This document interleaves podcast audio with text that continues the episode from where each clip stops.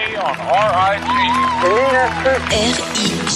Oh, l'anarchiste, c'est vachement plus ordonné que nous. and RIG 90.7. Ne cherchez plus, c'est 90.7.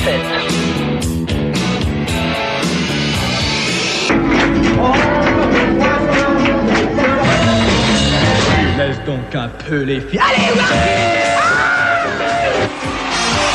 Si vous cherchez la bagarre, regardez-moi bien en face. Elle s'imagine que je lui dois tout. Une femme est aimée dans mes bras. On a tous quelque chose en nous de Tennessee. Allez, tout le monde autour de moi.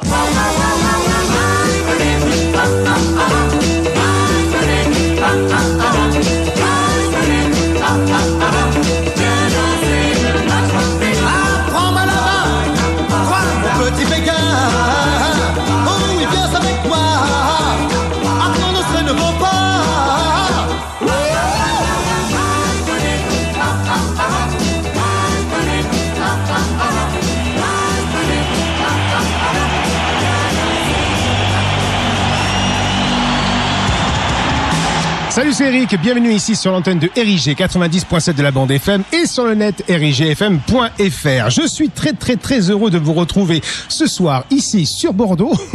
oui, faut être sur Bordeaux déjà hein, pour assister à l'émission. Hein. Sinon, sinon, bah, vous l'écoutez sur Internet. Et on va vous parler aujourd'hui de un album de la semaine qui est l'album Insolitude sorti en 1973, mais je ne serai pas seul ce soir pour présenter cet album-là. J'aurai avec moi l'honneur et le privilège d'avoir deux Jean-François, Jean-François Chenu et Jean-François Brieux. Bonsoir messieurs. Salut. Bonjour. Voilà. Bonsoir, bonsoir. Bonsoir, comment allez-vous? Ah bah, bien, d'abord Bah, on est content d'être chez toi, de se retrouver après plusieurs mois compliqués. C'est vrai. Et ça fait longtemps qu'on s'est pas vu, mais écoute, c'est surtout un vrai plaisir, en plus pour parler de cet album qu'on adore. Moi, je vous trouve, je vous retrouve pas puisque c'est la première fois que je viens vous voir, mais euh, c'est avec plaisir. C'est le nouveau de la bande, c'est le petit jeune. Ouais, t'as deux Jean-François pour le prix d'un seul. hein. Faut- je vais me tromper, hein. Je vais me tromper. Tu fais JFB, JFC. Oui, c'est ça. Et c'est pas facile à prononcer. Hein. Simple présentation. Donc Jean-François, Jean-François Chenu, hein, dans ton actualité, euh, le Johnny 60 ans de passion et de scène. Écoute, oui, euh, oui, oui, le livre, est, bien sûr, oui, toujours, toujours en vente et il continue à se vendre régulièrement. Voilà. plutôt bien. Le Euh, petit livre de Le petit Johnny. livre qui était sorti l'année dernière, oui, qui était un, un exercice assez marrant. Euh, sinon, bah écoute, je continue à enregistrer mes podcasts euh, tous les 15 jours. Avec Francis Chaillet, Ouais, avec oui. Francis, voilà, donc on s'amuse bien. Euh, il est venu à Bordeaux, on a enregistré Ah oui au Bouscat chez moi.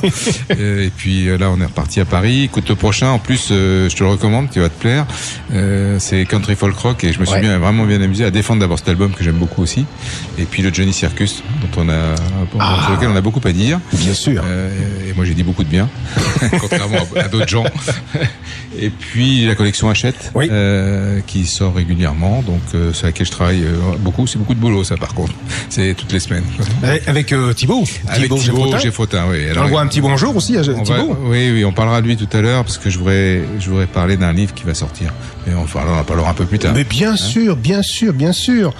Et Jean-François Brieux, JF, JFB, à qui l'on doit de nombreux textes sur Johnny. Hein. On a retrouvé tes textes dans les coffrets, dans, dans les différents coffrets, dans les, dans les collections également. Hein. Et puis aussi, tu as fait, t'as fait un livre, pour ceux qui ne connaissent pas, euh, le fameux Johnny, euh, Une passion française. Oui, il y a eu ça aussi, oui. Ouais, ouais. Et puis aussi, en collaboration avec Eric Didi, c'était aussi Johnny en concert, les scènes de sa vie. Oui, Ouais, c'était le premier. Ouais. Ouais, et puis euh, il, a, il a fait un formidable bouquin sur l'histoire de l'Olympia.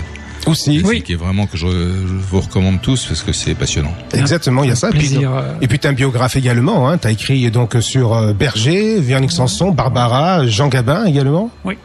Et alors, il a une- il a une passion que j'ai découvert incroyable. c'est un, il connaît très très bien le western.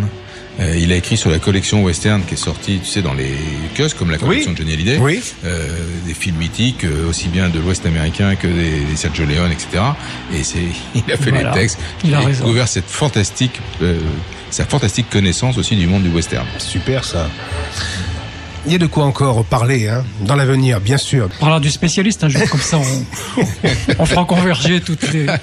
Bien sûr. Et puis donc vous vous connaissez bien également parce que vous avez collaboré ensemble aussi sur euh, ben, du genre la collection de Johnny Hallyday qui était sortie Ouais. en 2008 je crois ou 2010 2010. Oh non, mais t'as raison, peut-être 2000, je sais pas, les Moi, je années sais passent, plus, je ouais. Plus, plus. c'est ça. Depuis des années, si. oui, Mais oui. oui, oui, on a fait beaucoup de choses ensemble. Beaucoup de choses ensemble, oui. Surtout que ce sont des projets lourds, ça dure deux ans, deux ans et demi, trois ans. Parce qu'il y a eu la collection studio, après il y Oui, oui, euh, oui. Au bout d'un moment on sait plus. Hein. Il était tellement pris qu'il m'a lâché pour la collection Ouais, Hachette, qui je m'a permis de, euh, de faire travailler Thibaut. euh, Je sais plus Avec- pourquoi, oui, mais j'étais sur. Bah, t'avais trop de boulot, Un autre truc, oui. Et, mais j'étais sur le western justement. Ah, crois. voilà. Ouais. et on peut parler de sur quoi tu travailles actuellement? On peut en parler ou pas? Oui, oui, oui. Là, je suis en train de travailler. Ben, je reviens. Je suis passé à l'ennemi là. Sur- C'est pas un ennemi. Non, non. C'est le vieux copain. Je suis en train de travailler sur Eddie Mitchell pour pour un éditeur. Super. Et il dit, il y a un livre qui sort, je crois que c'est lui, euh, il va, qui sort dans 15 jours aussi, euh, un livre écrit par lui. Euh, Ah, il a fait un nouveau livre? Ouais, ouais, qui a l'air assez sympa, où il parle en fait de, de, de tout, euh, son, enfin tout ce qui, tout ce qu'il aime, tout ce qui est de Johnny en particulier. Mhm. Je je, je l'ai vu là, donc euh, ça, je crois que ça sort dans 15 jours. Ah ben, on regardera ça. On, re- on suivra tout ça. Mais sinon, moi, je vous ai convié pour parler d'un album, l'album de la semaine Insolitude, qui est sorti donc euh, le 25 avril 1973. 73, hein. Jean-François Brieux, JFB, tu es, Oui. tu es un peu moins calé, tu, euh, tu. Ah, ben Jean-François, c'est une encyclopédie sur pattes, donc. euh, Attends, euh, Jean-François. Moi, je suis obligé de plonger dans les JFB, bouquins. c'est un enfant des années 60. Oui. Lui, il est, il est, il est, il est incollable sur les années 60, Oui, sur les débuts de. Johnny, c'est vraiment son truc. Oui, vrai. Et, et, et moi, c'est plus, euh, moi, je suis plus de ces années-là. Euh, j'ai découvert Johnny qu'en, vraiment qu'en 66, 67, 67, et surtout, j'ai adoré cette période des années 70. On a souvent eu des discussions. Moi, j'ai essayé de le convaincre que c'était des années, des, des années extraordinaires, et lui était plus années 60, mais finalement, on s'est, on s'est Oui. fini par aimer les années 70, et moi aussi, les années 60. Oui, oui, oui. Non, puis je crois que la, enfin, pour moi, la grande période, effectivement, c'est, on va dire 62, 76, quoi. Ouais. La- la- the big one. le big shot. Et ben voilà, c'est magnifique. Donc, nous voici partis pour une petite soirée. Et ici, on commençait déjà les festivités. Donc déjà, on va parler de l'album Insolitude. Pourquoi cet album-là est considéré comme un album majeur dans la carrière de Johnny Hallyday? Euh, écoute, euh, d'abord parce que euh, avec le temps, euh, il a des titres qui sont devenus euh, totalement incontournables, Mhm. et notamment euh, la musique que j'aime, qu'on écoutera un peu plus tard, qui, qui est un, un titre de, référence pour Johnny. Et puis, euh, euh, alors cet album, il y a un titre bizarre euh, qui n'a pas franchement sa place, mais si tu prends les dix autres, euh, c'est musicalement un album qui est extraordinairement bien abouti. Il ne vieillit Et- pas. Et moi, je trouve que voilà, il ne vieillit pas, et je trouve que dans cet album, et si tu veux, là, c'est vraiment Johnny et c'est Johnny avec sa musique, c'est-à-dire que il n'y a aucune inspiration qu'on peut pas dire euh, il s'est inspiré de tel mouvement, de tel de tel artiste et autres. C'est Johnny Hallyday, servi par Mallory au sommet de son art. Enfin, le, le binôme a fonctionné super bien. Les textes sont parfaits. Euh, Johnny chante merveilleusement bien. Ils ont un, il y a un casting de musiciens fabuleux. Euh, la pochette est sublime. euh, et tout est réussi.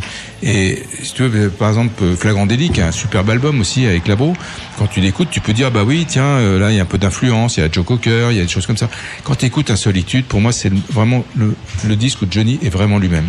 Avec, euh, je, je fais pas un jeu de mots, avec la musique qu'il aime, c'est vraiment, et on le sent, et il l'explique très bien. Euh, Dans l'interview qu'il a donné à Jean-Bernard Hébé au moment où est sorti l'album. On en parlera, Euh, oui, bien sûr. On sent qu'il est totalement euh, concerné, imprégné par cet album. Euh, De plus, il a, il a, il a écrit, il a, il a composé cinq titres. Du moins, il a collaboré à l'écriture à. Euh, Quatre, quatre, non quatre, Quatre, quatre, il me quatre, semble, en tout cas, J'en ai quatre. cinq. Mais, mais, Oui, euh, enfin, tu sais, c'est, alors, voilà, Johnny compositeur, j'ai fait, j'ai fait un, Oui, pa- oui, un oui, papier bah, pour la collection Hachette on le là-dessus. sait très bien que, Et oui. Voilà, il y a des arrangements entre copains. Exactement. Et puis, euh, c'est plutôt un travail d'équipe, tu vois. Quand on dit Johnny a composé la musique que j'aime, non. Au départ, Il c'est a eu des idées, ouais, Ma- tout à fait, il a eu Mallory des a, a- a démarré, et lui a Et lui a complété. trouvé le pont. Et ils ont trouvé le pont, ils l'ont fait ensemble. Voilà, bon, alors qu'il en ait fait 4, 5, peu importe. Mais oui, le droit de vivre, euh, j'ai besoin d'un ami, euh, c'est signé Johnny Hallyday. Oui. Et si on commençait tout de suite par un premier extrait déjà de cet album-là, Vas-y. c'est le titre Tu peux partir si tu veux. C'était le premier titre qui est sorti. euh, Ouais, c'est- il est sorti en 72, l'année avant, Oui. en, Oui. en B-side d'un d'un single qui s'appelait Avant, Oui. euh, qui est un peu passé inaperçu, il faut le dire. Oui, et pourtant c'est une composition Johnny, une écriture de, Jo- de Monsieur Mallory. Avant, ouais, Marc, Marc Benoît aussi. Et il y en a un autre plus, oui, oui, tout à fait. Oui. Mais le, le- le Tu peux partir si tu le veux, déjà donné un, un avant-goût de ce, qu'est- de ce qui nous attendait, et c'était déjà assez réussi. Et Johnny disait dans l'interview avec Jean-Bernard Hébé qu'il a dû, il a sorti car il fallait une seconde face et que l'album euh, Insulté n'était pas encore prêt. Il avait quatre mois de retard, donc il a dit, hop, on va mettre celle-ci euh, en Oui, attendant. et je crois qu'il a, c'est un titre qu'il a composé dans Oui, l'avion. tout à fait, c'est ce qu'il a Dans dit. un avion. Voici tout de suite sur l'antenne de RG. Tu peux partir si tu le veux.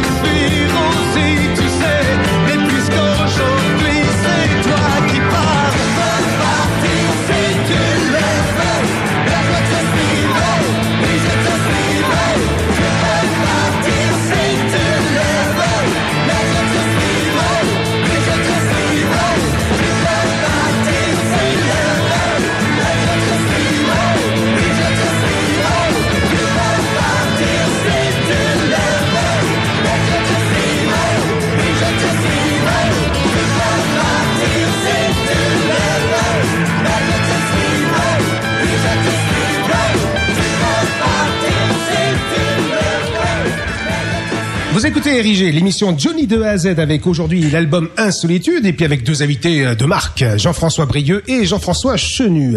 Tu sais, sur ce titre, tu peux partir si tu le veux. Quand il est sorti, euh, à cette époque-là, il y avait un hebdomadaire qui paraissait toutes les semaines, qui s'appelait Pop Music, qui, était le reflet de l'actualité musicale, euh, de tout ce qui sortait. Et il faisait des critiques de disques.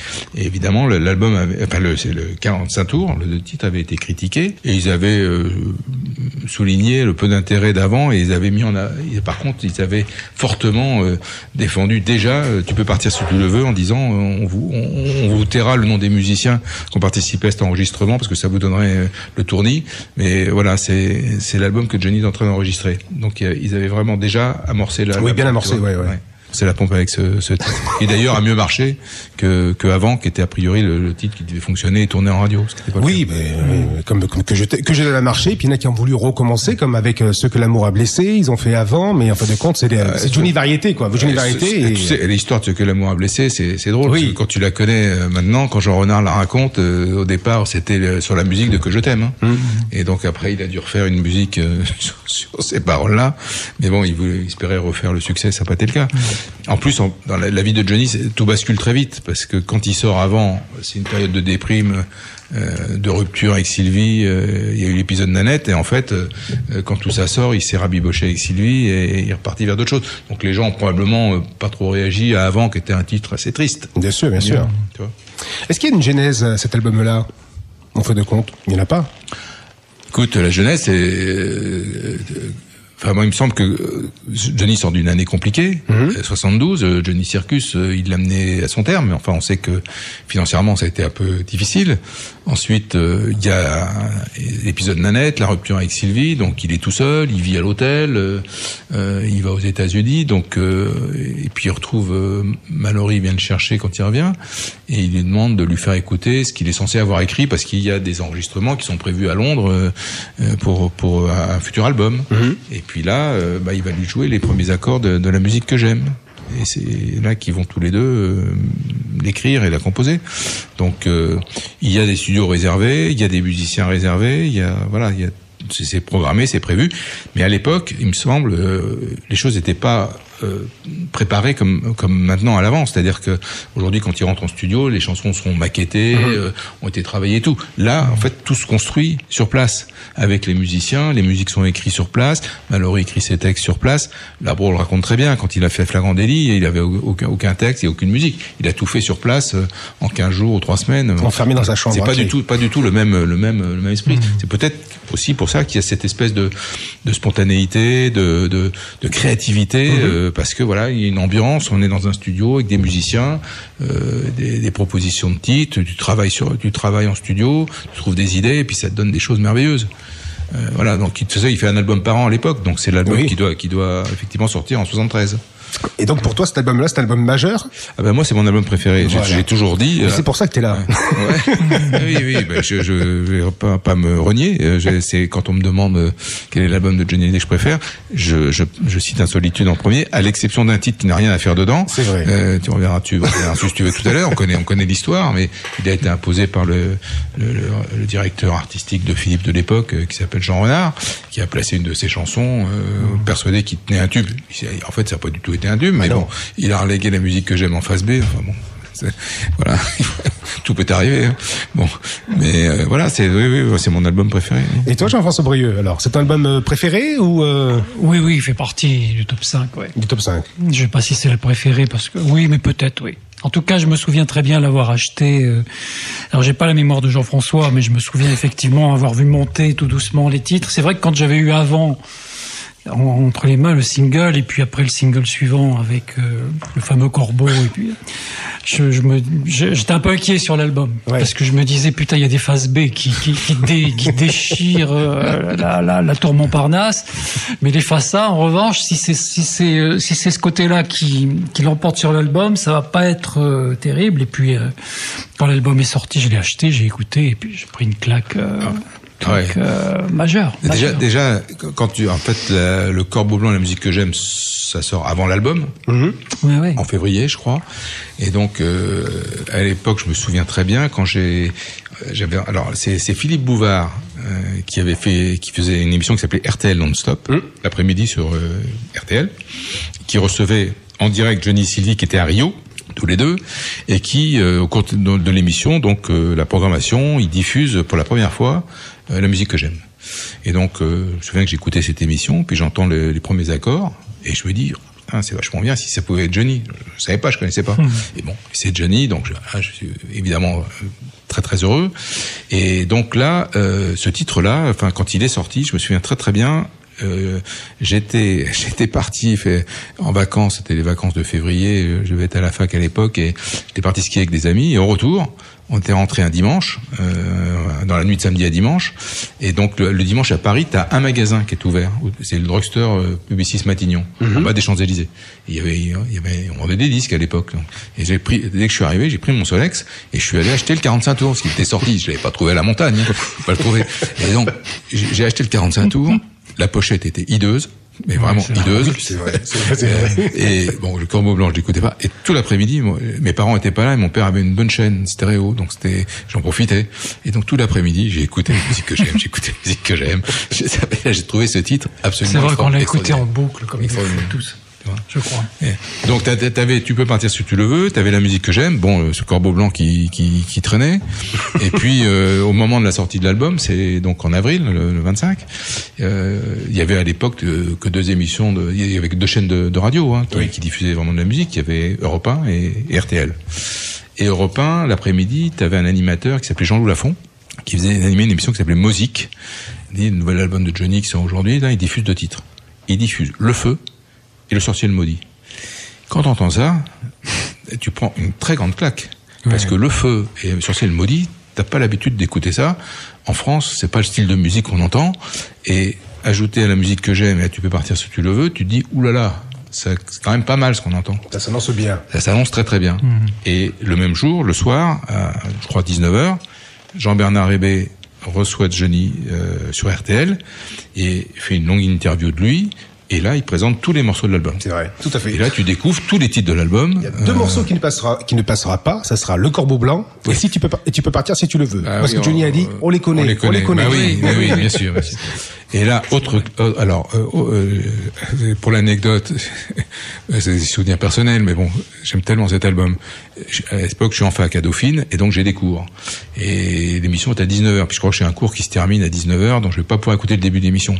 Mais ma sœur, euh, dans l'appartement familial, me dit, écoute, t'inquiète pas, je vais enregistrer. On avait des cassettes, on enregistrait, bon. Et donc, je me dépêche de rentrer, et puis je rentre, je vais dans la chambre de ma sœur, je passe la soirée avec elle. Bon, finalement, il avait effectivement euh, diffusé que les titres, déjà, la musique que j'aime, tout ça que je connaissais. Et là, il passe La prison des orphelins. Et alors là, nou- euh, nouvelle, nouvelle claque. C'est c'est un duo, c'est un duo absolument extraordinaire. Bien sûr. Une chanson magnifique. C'est le premier duo de Johnny euh, sur un album de Johnny. C'est- C'est son premier euh, avec Mallory. Et là, je trouve cette chanson, j'ai vraiment regretté qu'elle n'ait pas une vie, une carrière sur scène à la hauteur de, de- de la qualité de ce titre. C'est vrai qu'on l'a eu en 74 dans, à Bocuse. Oui, à Bocuse, et c'est pas une version fantastique. Non, euh, non sont, euh, voilà, c'est pas les conditions déjà euh, du concert sont pas extraordinaires. Donc moi je l'ai vu, je, je l'ai vu en tournée à Cannes en 73. Mhm. Donc cet été-là, ils ont Mallory était là et ils ont chanté la, la prison des orphelins. Mais voilà, il y a aucune captation, aucun, il y a aucun souvenir. Pour moi, c'est une, grande chanson. C'est une, des plus grandes chansons de Johnny. Elle est très belle, celle-là. J'adore. On l'écoutera tout à l'heure. On l'écoutera tout à l'heure. Oui, oui, tout à fait. Et puis moi, quand je l'ai redécouverte, parce que je l'ai découverte très tard, en 93, quand est sortie Ah oui, euh, la, l'intégrale. guitare, l'intégrale, l'intégrale guitare. C'est vrai que cet album-là, Et tu vois, l'émission avec Jean-Bernard j'ai Hébé, accroché elle- sur celle-là. Elle est formidable parce que Johnny euh, raconte très bien son album. C'est vrai. C'est pas toujours le cas. Hein. on passera quelques extraits justement de Et, cette émission. et il explique sa chanson, la genèse, euh, quand il va au cinéma avec Mallory voir un film avec Burt Lancaster et que ça leur donne l'idée du sorcier du maudit, des choses comme ça, tu vois. C'est vraiment intéressant. Et puis il parle, on parle de tous les musiciens fantastiques qui ont fait cet album. Enfin, tu sens qu'il est, tu sens qu'il est vraiment imprégné par euh, par ce projet. par Bien ce produit. sûr. On va écouter d'abord la musique que j'aime. Johnny va après va parler que c'est sa chanson préférée hein, de l'album. Et puis après, on reviendra euh, pour parler de cet album Insolitude sur le thème de RIG. Je suis avec Jean-François Chenu et Jean-François Brieux pour l'album de la semaine Insolitude.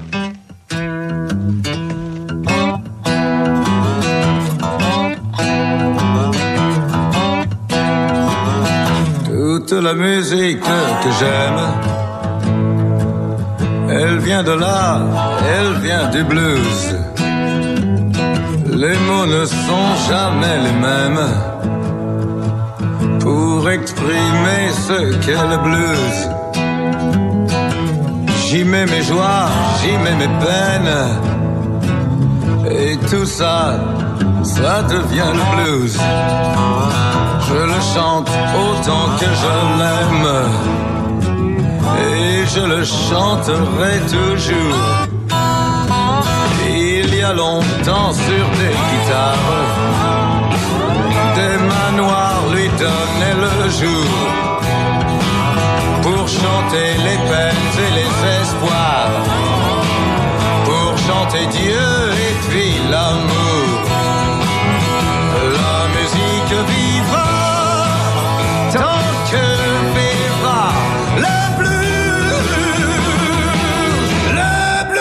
Dire que je t'aime et que j'ai mal à crever. Je pleure mais je chante quand même.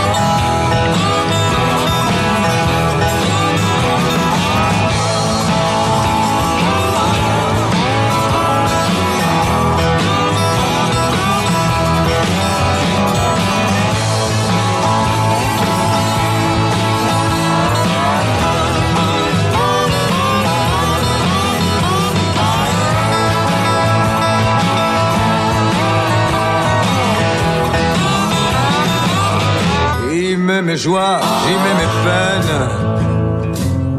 Et tout ça, ça devient le blues.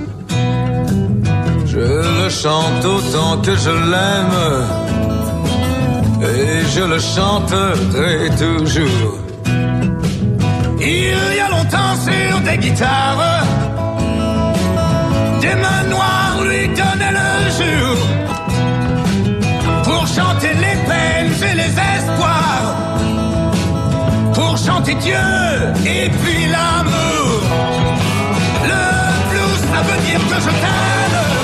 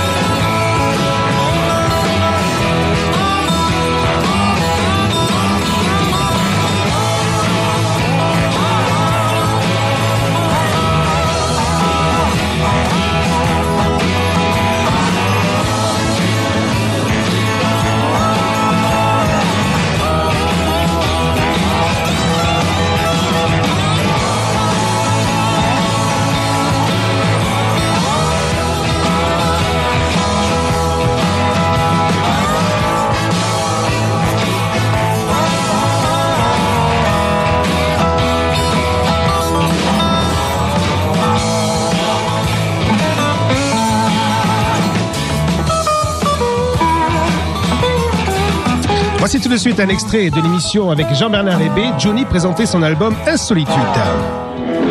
La première chanson de la première phase du Temple de Johnny, s'appelle Insolitude. Cette chanson, vous la connaissez, on va peut-être pas s'étendre là-dessus. Je crois que toi, c'est une de celles que tu préfères. Oui, parce que au départ, elle avait été faite pour le 33 tours, et puis euh, il a fallu que je sorte un 45 tours, alors j'avais choisi celle-là. J'avais choisi celle-là parce que comme je ne suis pas tout à fait dingue du corbeau blanc, euh, à l'envers, je voulais quand même une chanson que j'aime bien. Alors, C'est bizarre, tu dis, euh, toutes les chansons de toi, en tout cas celles qui marchent le mieux, tu dis toujours que t'en es pas dingue. Moi, je me souviens de... euh, que je t'aime. Que je t'aime. Était une chanson que tu ne supportais pas. je ne la supporte toujours pas d'ailleurs. Et c'est peut-être une de celles qui s'est le mieux vendue. C'est vrai, mais moi, de toute façon, moi j'ai des goûts euh, qui ne sont pas les mêmes que, que la masse publique. Oui. Voilà, voilà ce que pouvait dire Johnny sur euh, que le corbeau blanc et que je t'aime. C'est, c'est tout, tout un, un dilemme, ça a été un dilemme toute sa vie, ça. Tout à fait, c'est vrai. Il est obligé de faire des chansons euh, de variété commerciale qui marchent, alors que ce qu'il aimait lui, c'était de faire du blues, du rock, tout ça. Mais en France, ça fonctionne pas. Enfin, ça fonctionne pas. Ça, ça, vend, ça vend pas aussi bien. Donc, il faut parfois, il- ces compositeurs euh, arrivent à trouver la synthèse, à faire la synthèse. C'est vrai que bon, des grandes chansons de Goldman comme L'envie ou quelque chose de Tennessee, c'est voilà, c'est, une formidable chanson. Mais lui, euh, s'il s'était écouté, il aurait probablement fait des choses un peu différemment. Tout à fait. Pour satisfaire le grand public. Et quand tu vois ses hits, hein, tout le monde le sait, hein, c'est derrière l'amour, c'est que je t'aime, c'est, pas, retiens la nuit, euh, voilà. C'est, la vérité. c'est- oui. La vérité. On peut dire en gros que, que je t'aime, c'était ou oui que je t'aime, c'était un fardeau pour tout au long de sa carrière en quelque sorte. Je crois que je crois que quand Berger l'a réarrangé en 87, Oui. il y a trouvé un, un nouvel Un- un intérêt. nouvel intérêt, oui. Bon. Il fallait ça, il fallait la C'est quand même devenu une chanson qu'il a fait en entrée de scène, hein, en Oui. 2000, euh, 2003, en 2000, 2013, 2003, oui. et en 2013 aussi. C'était devenu un incontournable. Puis de toute façon, il n'avait pas besoin de la chanter puisque tout le public chantait. Il en faut des chansons comme ça où tout le monde la reprenne. bah oui. La reprenne tous en cœur. Tiens, on va parler du euh, du prochain titre qu'on va dans, dans quelques secondes. Ce sera le, le sorcier le maudit. Et tu as, tu as sur ce disque vraiment, euh, tu vois toute le, comment la qualité de- des guitaristes qui l'accompagnent sur cet album. euh, et là, il se- il s'en donne à cœur joie. euh, Rolling, Peter Frampton. euh, justement, on parlera des musiciens après. Hein. Après ce titre, Le sorcier le maudit, on parlera des musiciens qui ont participé à cet album-là. Bien sûr. Et puis juste avant, on va écouter Johnny qui va parler justement d'où vient, d'où vient le sorcier Voilà. le maudit. Toujours dans l'interview de Jean-Bernard Hébé, donc c'était le 25 avril 1973, Johnny présentait l'album Insolitude sur RTL.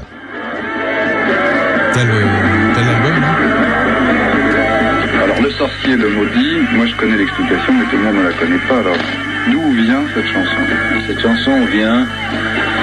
euh, cette chanson vient. euh, D'abord, elle a été composée par le bassiste. C'est une chanson euh, qui a été faite en studio avec Michel Mallory. On est rentré dans un studio un jour, on avait, il nous manquait une chanson et on a fait un playback comme ça. Enfin, on a, on, a fait, tu veux, un background et on, on s'est dit bon, bah, le background est pas mal qu'est-ce qu'on pourrait mettre dessus? Et Là-dessus, lui a dit j'ai une idée, euh, Angelo a dit j'ai une idée, il a fait la mélodie comme ça, et il a fait, en une heure, on avait fini la chanson, c'est-à-dire qu'il avait fait la mélodie, Michel avait fait des paroles, et puis voilà. Il faut peut-être que tu expliques l'histoire, d'où ça vient? Bah, c'est une histoire qui... Du feu. On donne du feu, excusez-moi, on a le droit de fumer, après tout, on n'est pas des bêtes. C'est une histoire euh, que j'ai eue avec Michel. Un- on a été au cinéma un jour, on a vu un film. euh, je ne me rappelle plus le titre. Le faiseur de pluie. Le faiseur de pluie, mais je ne sais pas si c'était le titre en français. Et c'était avec Burt Lancaster. Et c'était un gars qui, qui va dans, dans- dans les villes. Et tu sais, quand les gars, on est surprend à tricher, euh, ou alors à être des charlatans, comme par exemple aller avec une vendre de la, des faux élixirs comme le docteur Elixir dans Lucky Luke, par exemple. Docteur Feelgood. Voilà, Feelgood. et, Euh, on l'enduit de goudron, ensuite de plumes, et sur... euh, tout nu, bien sûr. Et sur une planche ou sur... euh, dans Lucky Luke, c'est sur des rails de chemin de fer, mais enfin, ça me paraît lourd quand même. Euh, on le transporte en dehors de la ville. Et si tu veux, la, fin du film avec Paul Lancaster qui vend justement des faux élixirs, qui, qui est un charlatan et qui fait croire qu'il pleut alors qu'il sait que l'orage va venir, etc. etc. Le film se termine sur lui qui est transporté plein de plumes en dehors de la ville. Et si tu veux, l'idée nous avait amusé, c'est pour ça qu'on a, fait a fait les paroles et cette chanson.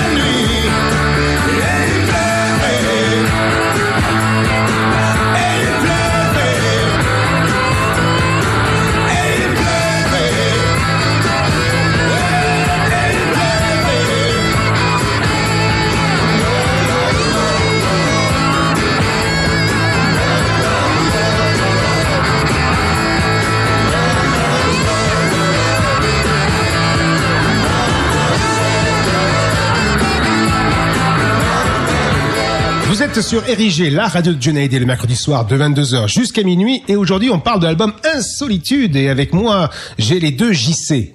JCB et JCC. Non, JF. JF, pardon, Oh excusez-moi. Alors je recommence, ça se fera au podcast. Non, allez, JFC et JFB.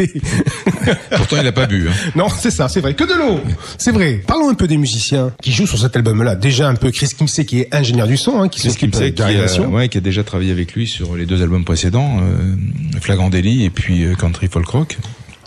Tu interviens quand tu veux, hein JF, JFB. Il relit ses notes, ce qu'il a écrit sur la collection, là.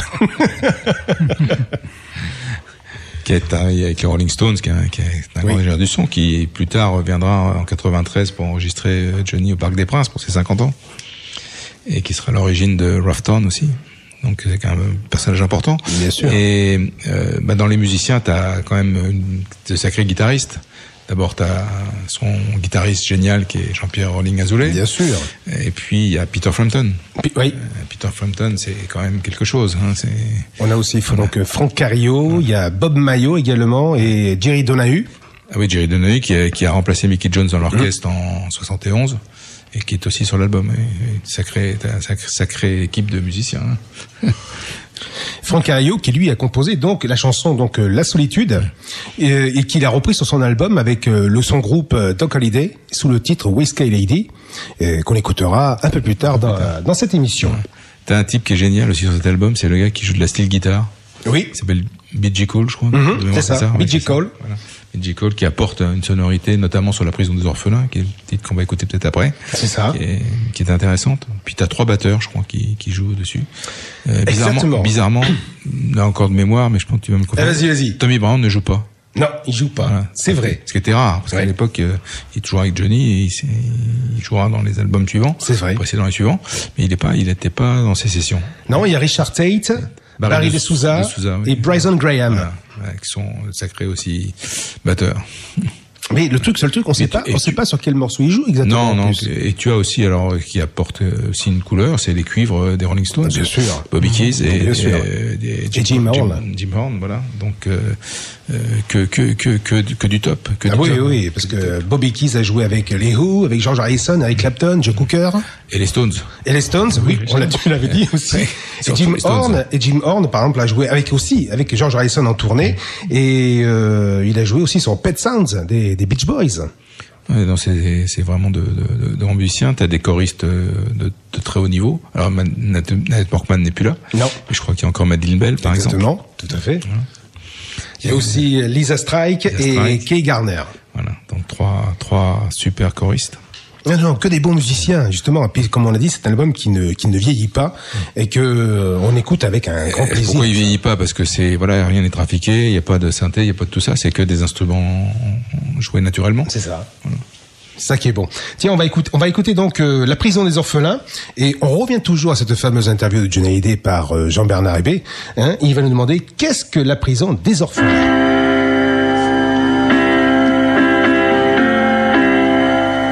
Bien, après ces quelques conseils, on peut poursuivre l'exploration de Strand, que vous entendez toujours presque en intégralité ce soir, en tout cas les nouveaux titres. On arrive à la prison des orphelins.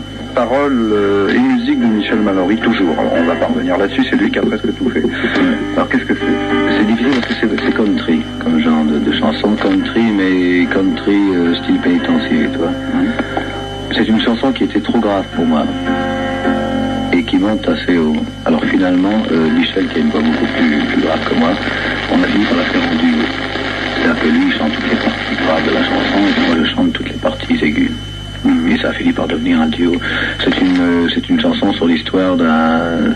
C'est une prison, c'est-à-dire c'est un orphelinat qu'on a construit sur une terre et euh, le gars qui est orphelin et qui vit dans cet orphelinat, enfin un des gars, euh, cette terre appartenait à son père qui, qui est mort et si tu veux, l'État a repris cette terre.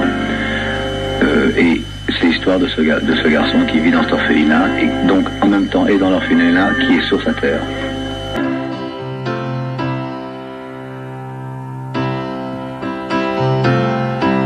Ma pauvre terre, tu n'es plus rien que ma misère chagrin. Et l'herbe verte dans le grand champ est couverte de ciment.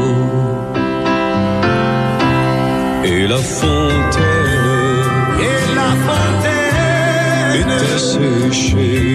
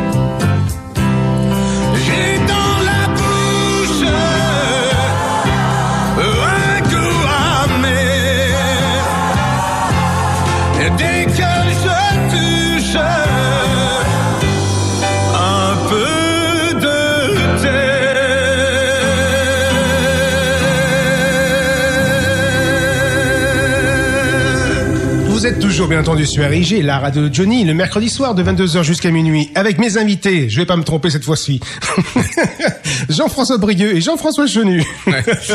Quelle merveille cette chanson.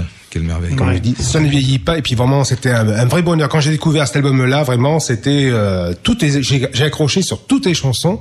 Évidemment, on a le Corbeau Blanc, hein, qui est vraiment l'ovni de, de cet album-là, qui n'a rien à faire ici.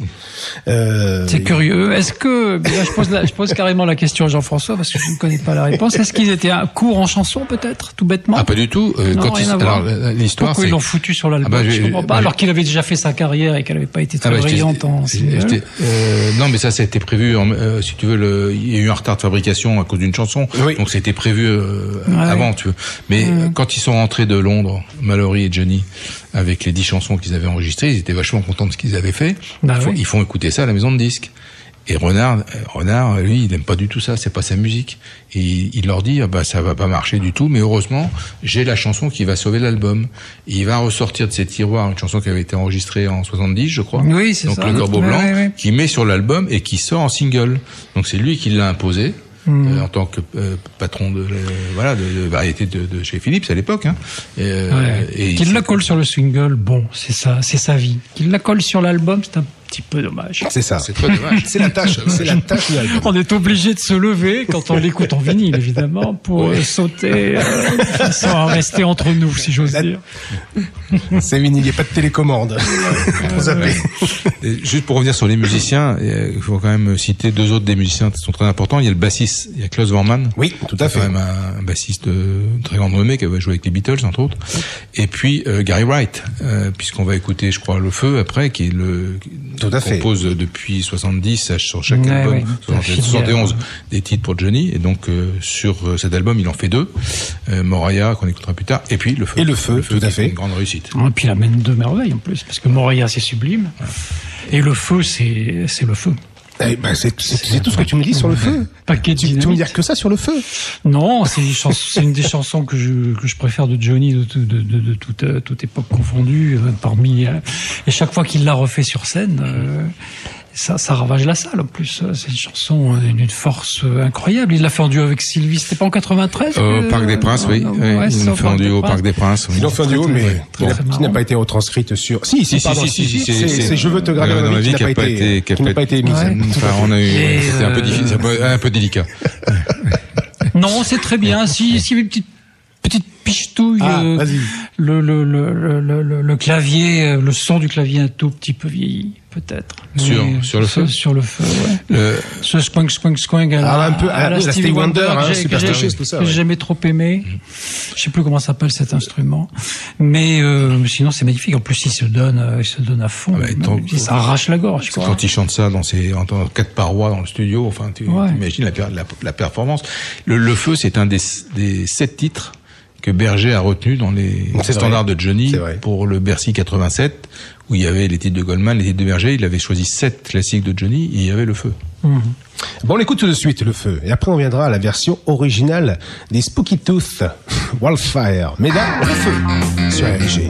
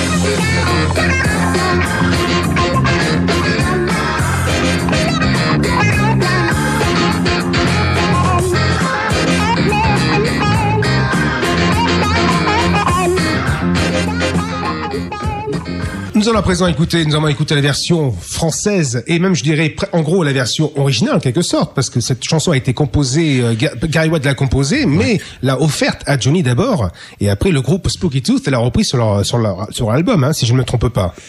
Tu as sûrement, tu as sûr- tu as sûrement raison. Oui, je pense pas enregistrements sont, sont quasiment à peu près là. En fait, Parce que euh, l'album de cet album-là, l'album euh, You Broke My Heart So I Bust Your Joe est sorti euh, un mois après l'album Oui, de la oui, de Johnny. Parce que Gary Wright, il a son groupe Wonder Euh, dans les années 70 et après il, il remonte Spooky Tooth, Mmh. Spooky c'est ça, Tooth, tout à fait, ouais. euh, et- et Mickey Jones l'a rejoint, je crois, Oui, dans, Spooky euh, Tooth. Un peu après. Peu après, euh, entre 64 Ouais, juste 74 que juste Mickey après. Jones a rejoint parce, euh, que- Spooky Tooth. parce que euh, le groupe Wonder Wheel, moi je l'avais vu, il faisait la première partie du Palais des Sports de Johnny en 71.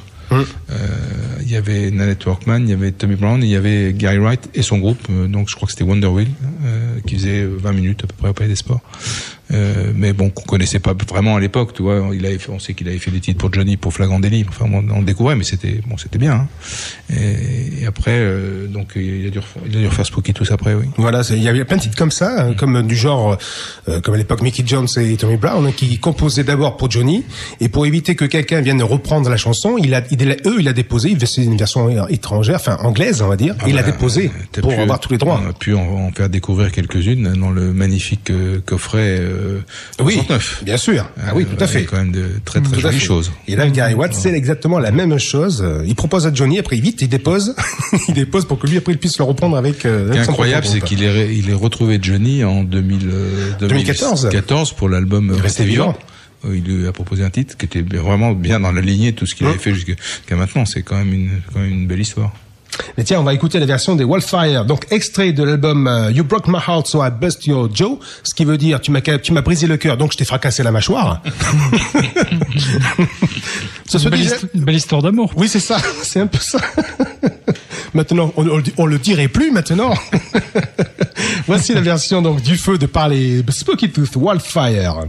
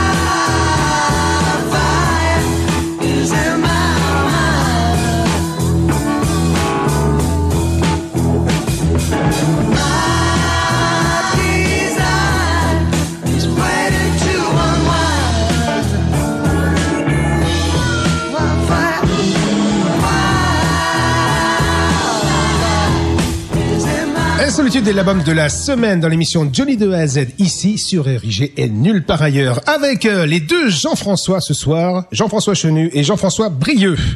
À l'instant c'était euh, Wildfire donc là autrement dit le feu en français hein, mais écrit écrit pour l'album de Johnny Day Insolitude. Tu voulais rajouter quelque chose un peu sur euh, la période Fontana? Oui, je, je voulais dire que tous ces gens-là, pourquoi ils se retrouvent autour de Johnny, il y a quand même une, il y a quand même une réalité qui est que euh, en 65-66, quand Philips euh, délègue à Fontana, qui est une maison satellite de Philips, Philips Londres, hein, Philips Angleterre, et donc euh, il y a tout un tas de groupes qui vont être signés à toute vitesse parce qu'ils sont en train de se faire prendre de vitesse par EMI, et donc ils vont signer euh, des gens comme Heard avec Peter Frampton, ils vont signer euh, VIPs qui va devenir Art, qui va devenir Spooky Les Pretty Things, les Trogs, tout ça, et un, un, un duo qui s'appelle State of Mickey and Tommy. Oui. Et c'est à ce moment-là, dans, dans cette euh, tout, ce- tout ce petit monde part en tournée, sauf sauf, euh, sauf Mickey Jones et, et Tommy Brown d'ailleurs qui sont presque tout le temps en France, mais qui de temps en temps les rejoignent. Et c'est et c'est cette filière qui va énerver Johnny euh, trois quatre ans après. Tu vois, voilà, c'est c'est ça le point d'origine de, de, de tous ces jours-là. Voilà, une petite euh, précision historique. Bien sûr. Importante. Importante. Ah oui, tout à fait. Parce que là, c'est toujours qui- bien de savoir d'où ça vient. C'est ça, est-ce que ça vient, oui, et ça fait les belles années, là, cette belle période de... Ah oui, Tooth, c'est bien en plus. Hum. C'est un, un Ah, cette. C'est un euh, groupe qui a pas réussi, euh, qui a pas réussi ça. C'est cette période que tu retrouves dans la, la, la compile qui est géniale, Le Roi de France, euh, fait par des Anglais. Oui, Tout à fait, c'est vrai. C'est ça. Et là, tu as Qui est magnifique, voilà, d'ailleurs. absolument magnifique. Oui, Ouais, oui. ouais. tous les, les titres que Johnny proposait dans cette compile sont sont, sont, exceptionnels.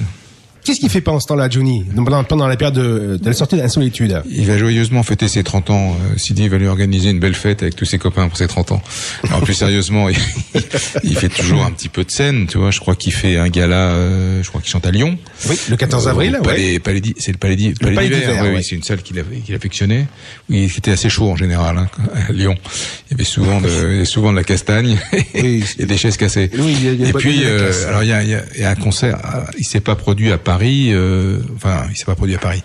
Il y a eu le Palais des Sports 71. Après, il a fait un passage euh, en 72 pour un concert euh, pour la Licra. Exact. Euh, très tard un soir à l'Olympia. Il, euh, bah, il fait le début de son Johnny Circus à Chantilly.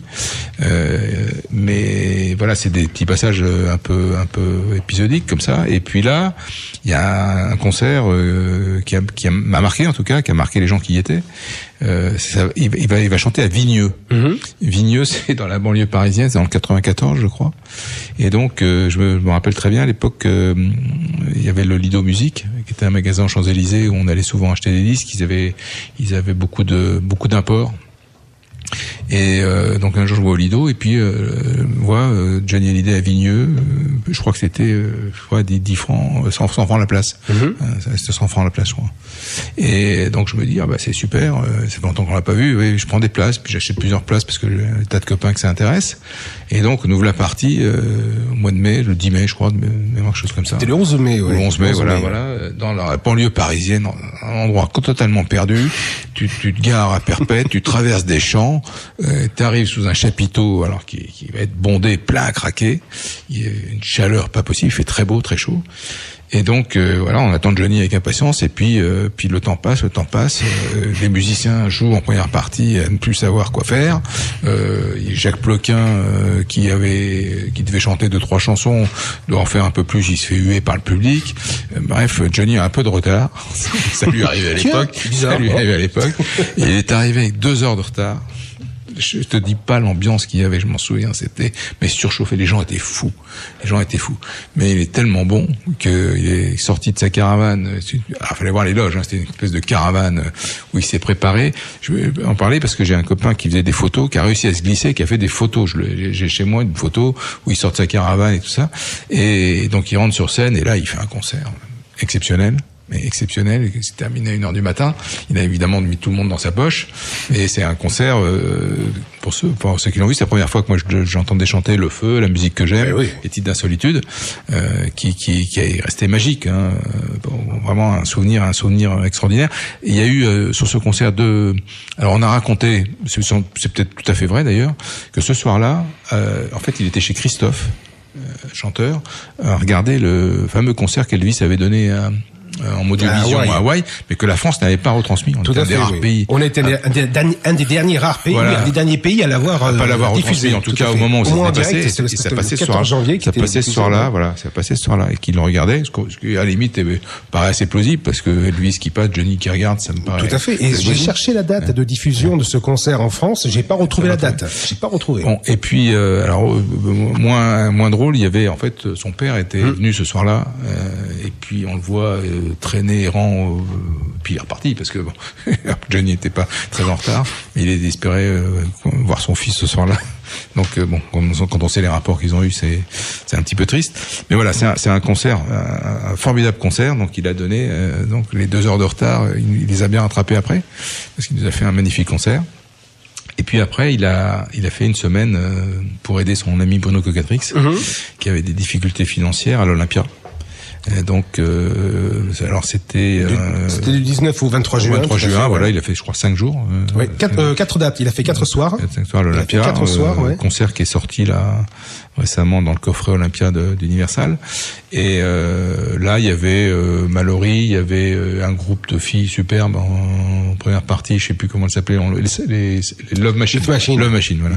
Euh, et puis là, il avait chanté donc, euh, et, enfin superbe tour de chant avec euh, la musique que j'aime, avec le feu, avec Sarah, avec euh, Je suis dans la rue, etc. Oui, il Et- reprend, il en reprend peu de, de titres de l'album à solitude dessus, justement. euh, je crois qu'il y avait J'ai besoin d'un ami, Le feu, La musique que j'aime, euh, au moins ces trois-là. Euh, Peut-être un quatrième. On je pas. je vais, je vais, je vais le trouver. Voilà.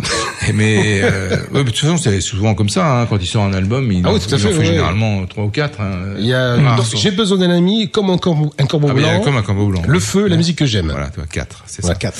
C'est ça. Et donc c'était les concerts à l'Olympia, c'était aussi de, de très très beaux concerts, très sympa à voir euh, dans cette salle.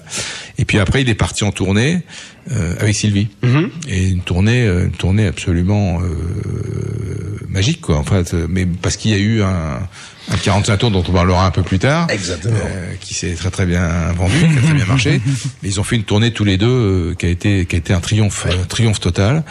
Et à la fin de cette tournée, moi je n'avais pas pu les voir parce qu'ils sont pas passés au Pays Basque euh, où j'étais en vacances, mais euh, je rentre à Paris et puis je vois qu'ils chantaient au, euh, à la fête de la bêtise à Cambrai. Et donc euh, je fais ni une ni deux, je prends un 4L de mes parents, puis je file à Cambrai. Euh, et là, euh, passait au parc des expositions, donc un truc euh, énorme, hein, très imposant. Et puis j'avais pu acheter une place sur en arrivant. C'était, il y avait beaucoup, beaucoup, beaucoup de monde. Enfin, tu pouvais encore acheter des places. Par contre, Sylvie passait pas avec lui ce soir-là, donc je les ai pas vus ensemble. Elle passait le lendemain. D'accord. Mais euh, là, pareil, le- un, spectacle superbe euh, dans une ambiance aussi incroyable. Ces, concerts en province, euh, dans, dans, dans ces conditions-là, généralement, enfin, il y avait, il y avait une ambiance qui était différente de- des salles parisiennes Mhm. ou voilà, c'est pour, pour d'autres raisons. Et donc c'était vraiment bien. Et euh, ça s'est terminé, je sais pas, il était minuit ou une heure du matin. Et je suis rentré à Paris euh, avec ma 4L, j'étais tout seul. Alors, à l'époque, on n'avait pas de, on n'avait pas d'autoradio et tout ça. Enfin, j'avais un mini cassette que j'étais sur le siège, je mettais de la musique pour pas m'endormir. Et puis surtout sur le sur l'autoroute, une date de brouillard épouvantable. Là, j'ai vraiment eu un peu les jetons quand même. Et je suis rentré très prudemment. Je suis arrivé à 5 heures du matin chez moi parce que et puis je suis allé me coucher. Ni vu ni connu. J'étais content d'avoir vu la tournée. Je peux, te, je peux te raconter moi aussi une petite anecdote qui, Justement, qui n'a rien à voir mais tout à voir. qui est que peu de temps après, à, à Pâques 74, mon maître de stage m'envoie pour un mois à ici Paris, en stage. Ça me faisait un peu bizarre, mais bon, je dis, après tout, pourquoi pas. Et donc, à ici Paris, un jour, euh, je me circule dans les couloirs et il y avait un monsieur tassé sur un banc qui attendait. Et bon, je fais pas très attention. Et puis au bout d'un moment, on me dit mais euh, va voir qui c'est. Euh, je vais voir qui c'est. Et ce monsieur était Monsieur Léon Smet, qui me dit j'ai des souvenirs à vous raconter pour mon fils. Euh, chercher un peu de fric et tout ça. C'est comme ça que je suis un des rares, j'imagine, journalistes français à avoir interviewé Léon Smet, le père de Johnny, Et pour pour ici Paris? pour ici Paris. Ouais. Et donc, on retrouve ton nom sur le sur l'article Oui, ou pas, oui, alors oui, sûrement. Sur, j'en sais rien parce que Ah, je sais pas, t'as- je, je t'as pas garde, gardé je garde pas grand chose, euh, surtout dans les trucs anciens, mais oui, j'imagine. Je pense que ça avait été signé euh, par mon nom. Je me souviens plus très bien. Je me souviens avoir fait des choses aussi sur Sheila qui s'était cassé le poignet. Enfin, des choses- C'est ici Paris. Ouais, hein. belle, belle vie de journaliste. Hein. des choses aussi passionnantes. J'ai appris beaucoup de choses. Enfin bref, c'est Ah, une, mais oui. c'est une T'as- parenthèse. t'as appris les ficelles du métier. C'est parce que Jean-François parlait de, du, du père de Johnny et tout d'un coup ça me revient parce qu'en même temps j'avais été, euh, pour tout dire, crucifié par le regard de Léon Smet Mhm. qui était le regard de Johnny, mais exactement la même couleur, la même chez ce vieux monsieur très très abîmé. C'était assez émouvant finalement. Mhm. Vous avez rencontré Johnny Hallyday également, donc. euh, Très impressionnant. Ah oui. Très impressionnant. On passe à tout ensuite. L'as-tu vu en concert pendant cette période-là, dans les années 73 Je l'ai vu en 74? 74 justement. Oui. Une période où il commençait, euh, c'était, il y a eu une grande période de revival. Je sais pas si tu te souviens de ça. euh, on s'est remis à écouter du rock et tout ça. Et il avait attaqué par, euh, il avait attaqué comment parler des sports de 76 d'ailleurs? Il avait attaqué par de Ronron. D'accord. Et moi qui suis un, un, un, un grognard des, Eh ben oui. des premiers jours, évidemment, je passais mon temps à pleurer pendant toute la première partie. Je faisais euh, C'était retiens, retiens la c'était sa tournée d'hiver. Cette bête, sa tournée d'hiver. Sûrement, ouais, je me souviens plus. Parce que l'été, l'été, euh, il avait, il avait sorti Je t'aime, je t'aime, je t'aime, et il attaquait par son Ah, titre oui. absolument prodigieux sur Oui, parce que c'est la période automne-hiver que justement, hein, que t'as vu. Magnifique. Avec, euh, Et je me souviens qu'il avait achevé le concert sur euh, la musique que j'aime déjà à l'époque. Oh voilà. C'est vrai. C'était ici à Bordeaux. Et pour tout te dire, on était, on s'était mis debout sur les chaises, quasiment au premier rang, et les mecs derrière nous caillassaient parce que c'était, c'était au quinconce là. Et donc c'était sur la, la terre ferme, et ça se prenait des, des cailloux dans la nuque. Ok, ok, qu'on sous, sous un chapiteau donc. C'est- Oui, absolument. Yes. Ça remonte tout ça, ça remonte. Un petit peu, un petit peu. On va parler du prochain titre qu'on va qu'on va écouter, ce sera La Solitude De Franck Carillo. de Franck Cario cette fois-ci. Solitude, c'est un- une thématique qui est assez récurrente chez. Johnny. Oui. Mais cette chanson-là, ce morceau-là, je trouve que au niveau de la production, c'est un chef-d'œuvre. Oui. Et sur ce thème, sublime, en plus. sur ce thème-là, je trouve que c'est la meilleure chanson qu'il ait faite. Elle est très très belle, tout à fait. On va l'écouter, puis après on écoutera la version de, de Doc Holliday, Lady Whiskey, mais euh, on revient après ça.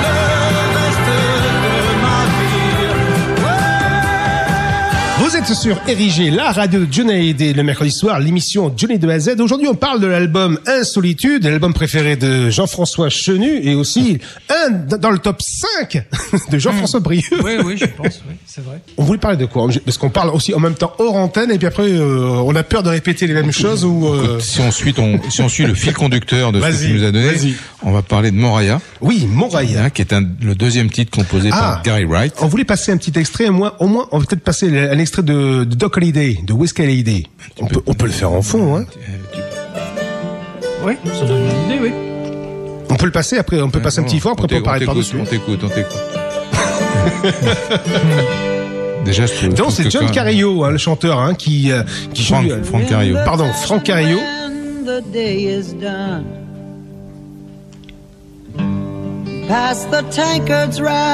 Ah, déjà, sur les premières notes, j'ai tendance à penser que c'est pas lui qui va gagner sur ce coup-là. When you lift those eyes that tear and mend.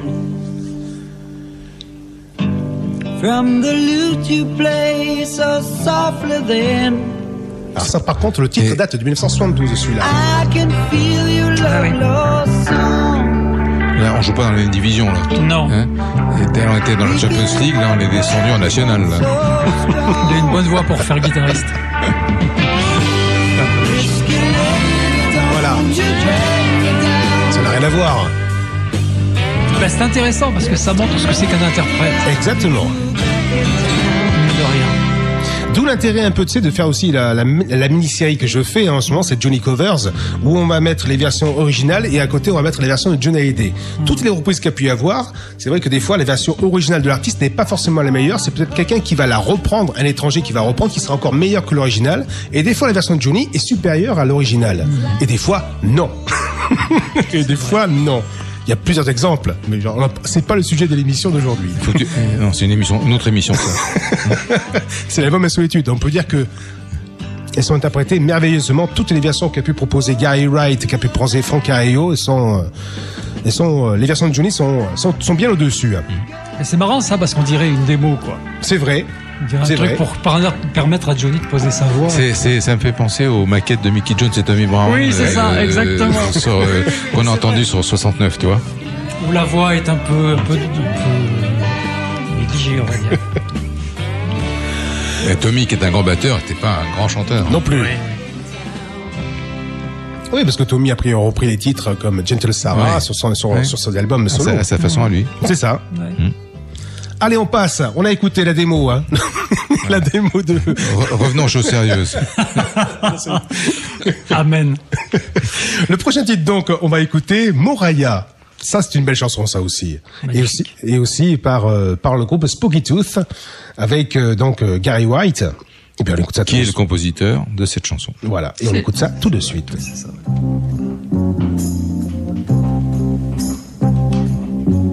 Moraya, de l'ombre, où t'en vas-tu lorsque vient le jour?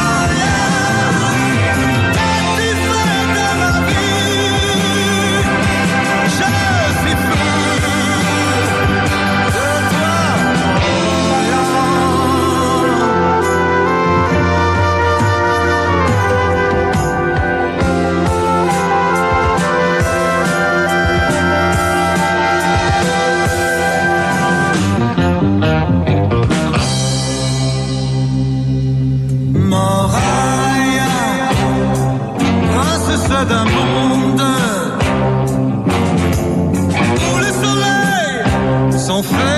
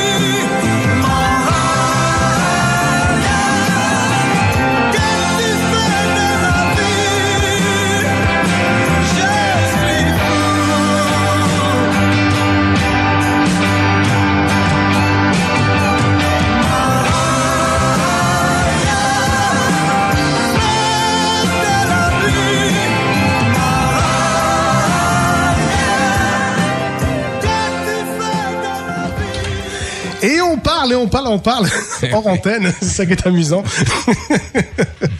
Donc toujours. Moraya ou Maraya. Voilà. Ah aussi, je sais pas si c'est une faute d'orthographe. Tout à l'heure, tu disais Maraya. Moraya. C'est moi qui me trompe. Bien. Moraya est une, euh, est une chanson qui a déjà été enregistrée par euh, Gary Wright. Mhm. Je crois sur son dernier album avec le groupe euh, Spooky Tooth. Avant, il chantait tout seul. Maintenant, il a repris le groupe. Et euh, au départ, c'est une chanson qui s'appelait Cocaïne, qu'on a changé sous le nom de Moraya. Et lui également, une fois qu'on l'a changé sous le nom de Moraya, lui, il l'a enregistré sous le nom de Moraya. Alors c'est l'histoire, donc C'est l'histoire, si tu veux, euh, quand il dit, par exemple, euh, tu coules dans mes veines comme, euh, euh, comme un feu d'enfer. enfin, si tu veux, on a mis ça sous, euh, sous la responsabilité du fils qu'il préfère. Voilà. comment, voilà, comment détourner. Fais attention à ce qu'il dit, hein. oui, c'est ça, c'est ça, c'est ça. Et dans cette interview, donc, Jean, Jean-Bernard Hébé demande à Johnny si ça n'amuserait pas de refaire un truc rock'n'rollesque. Et Johnny répond, non, non, je, n'y- je n'y crois plus vraiment à ça. Euh, la musique a évolué et je crois qu'on ne peut plus revenir en arrière. D'abord, il faudrait le son qu'on a, qu'on n'a plus aujourd'hui, hein, donc le son d'époque. hein. Il faudrait un quatre pistes. Et je préfère aller vers le blues maintenant. Et on voit très bien ce qu'il a fait en, en 1974. Entre ce qu'il veut et ce que- ce qu'il fait, en fin de compte, euh, c'est deux mondes différents. Écoute, s'il a, s'il a- s'il avait pas été aussi euh, éclectique, il aurait pas fait peut-être les 60 ans de carrière. euh, C'est vrai aussi. euh, aussi, aussi brillant et quasiment toujours au sommet. Donc, euh, voilà, on lui pardonne. Et puis il nous a présenté quand même un bel album, quand même. L'album Je t'aime, je t'aime, je t'aime. Album aussi que j'aime beaucoup. Voilà. Oui, que j'aime beaucoup aussi. Qui a, pas, qui a très bien vieilli également. Mais de toute façon, cette période londonienne, euh, Vif, La Grande Élie, euh, Country Folk Rock, Insolitude, Je t'aime, je t'aime, c'est une période absolument magnifique. Il n'y a rien à, et rien à jeter. Non. Il l'a chanté un peu J'ai plus joué tard. Rock and Slow aussi, que j'aime beaucoup. Ouais, mais c'est plus, c'est pas le même son, Pas c'est Paris, c'est. très- On le sent, on le sent bien. hein. Et bon, il y a des, ouais, je- Ah, c'est, très sympa, mais, mais Ah oui. c'est, pour moi, c'est pas abouti parce qu'il a pas le son justement. Mm. Quand il fait, euh, venez tous avec moi, et Oui, c'est, pas. Mais il y a quand même de très belles choses dessus. Bah, oui, bah, ça, ça, ça, C'est là-dessus qu'il y a Voici le monde, non Cette chanson Oui, que aussi personne le ne monde de connaît. Trouve- Rocola et de Philippe Labro. Ouais. Je trouve superbe. Ouais. Oui, interdit aux moins de 13 ans aussi. Oui. Mais ça, c'est une chanson que j'aime bien. Voilà, c'est léger. C'est mais- léger, c'est- elles sont sympas. Non, mais l'album est sympa. Hein, et puis Ouais, il, fait, ouais. il marque, ça marque, en- contrairement à ce qu'il dit, il fait un retour au rock'n'roll. Puisqu'il fait Hmm ça. Nadine, il fait Venez tous avec parle. moi, il fait l'Hôtel des Cœurs Brisés, donc, euh, et puis ça va l'amener à Memphis et à Nashville. Sublime version, l'hôtel des corps brisés d'ailleurs. Est-ce que vous voulez écouter la version euh, originale Quelques, de Moraya Allez, on va pas écouter- forcer de la passer en entier. Non, on le passera pas en Ah, entier. Non, non, on Parce va que écouter. Sinon, euh, t'as vu, il est déjà 23h30. Déjà une heure et demie d'émission, déjà. On a encore des choses à, peut-être à raconter et à écouter sur ça. Proche du réveillon, là. Oui, surtout en plus, elle est longue, la version. Plus de 6 minutes.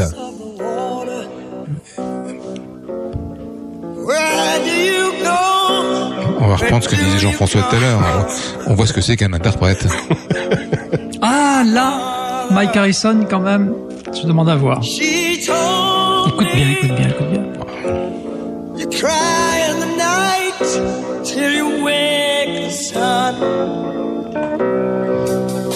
Mariah, princess of the valley.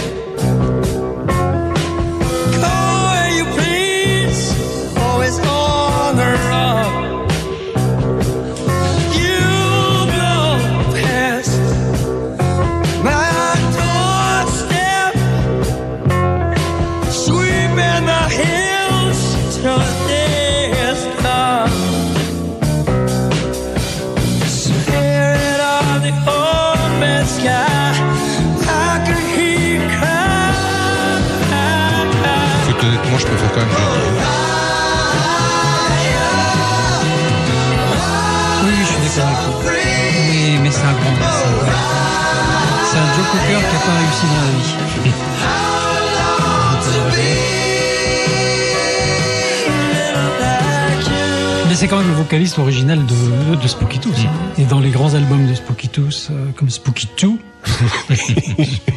les enfants, écoutez un jour la, leur reprise de I'm the Walrus.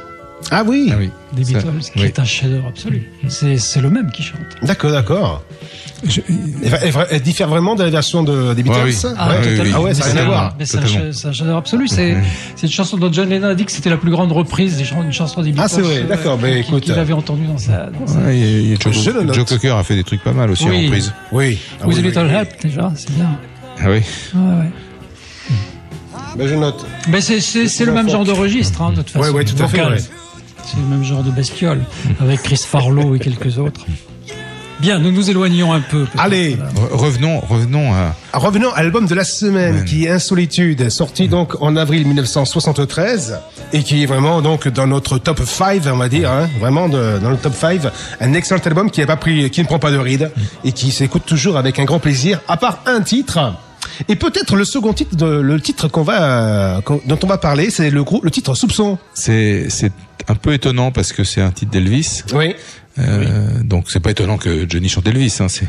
pas- Mais dans dans le dans le, le corps de l'album, dans le, un peu le concept de cet album, euh, ça, ça détonne un tout petit peu. Oui, c'est ça. Euh, parce que en fait la, la version qu'ils ont fait, euh, ils essaient de la faire un peu dans la couleur de l'album. Euh, c'est pas c'est pas la c'est pas la plus réussie du disque. Ouais, Euh, on ouais, est d'accord. Euh, C'est ouais. peut-être euh, voilà. encore une fois, en on, on parle pas du Corbeau blanc. Hein, Non, non, mais non, sur non, les dix ouais. titres euh, qui sont d'une réussite. euh, C'est le plus faible. C'est un des plus faibles. Peut-être, Ouais. peut-être. Alors, il a- C'est c'est- pour moi, hein, mon avis aussi. Hein. Une petite faiblesse de Mallory aussi. Je, je- je me souviens bien, la chanson commence par petit à petit et. Oui, sans faire de bruit. Oui, c'est ça. Et déjà, ça commence, c'est mal barré, quoi. Mais Elvis en faisait un truc, un truc formidable sur scène. C'est une version magnifique d'Elvis sur scène. Peut-être que Johnny aurait pu la faire sur scène, euh, non, un peu comme Elvis Oui, mais pas avec ces paroles-là. Peut- Peut-être pas avec ces paroles-là. Puis c'est une chanson, c'est cette chanson qui a retardé l'album parce que les bandes se sont perdues. Exactement. Euh, et donc il a refait. euh, Il y, a, y, a, y a un autre mix qui existe, euh, un mix qui est le mix londonien. Euh, et puis après il l'a refait à Paris. Euh, et c'est ce mix-là qui est sur l'album. Johnny en parle, hein. on va l'entendre dans ces quelques secondes.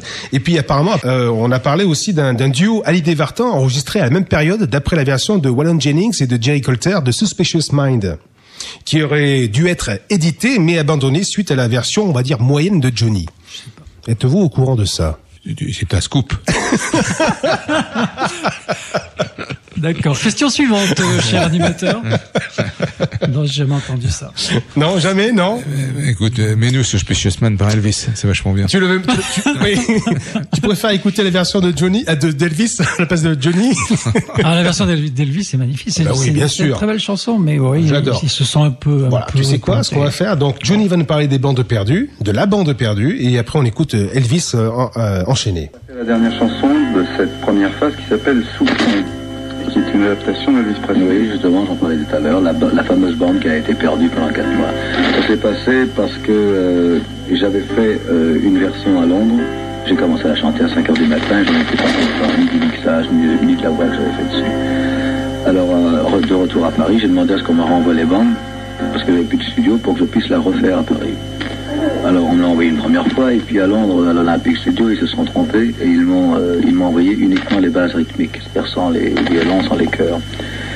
Alors euh, on n'a pas pu l'enregistrer, j'ai redemandé qu'on qu'on me renvoie euh, le playback complet. Et à la douane, quand ils ont vu pour la deuxième fois passer le titre soupçon, ils ont eu des soupçons.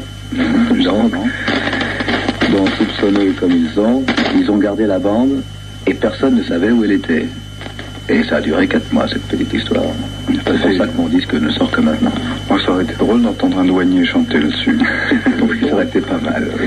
Bon, pourquoi une chanson de Presley? Parce que c'est une des chansons de Presley que moi je préfère personnellement, et puis c'est une chanson que j'aime bien. Bah, C'est pas une raison suffisante quand même, si. Parce que j'aime bien Presley, que si tu veux, euh, c'est un genre un peu, un hommage que, que je,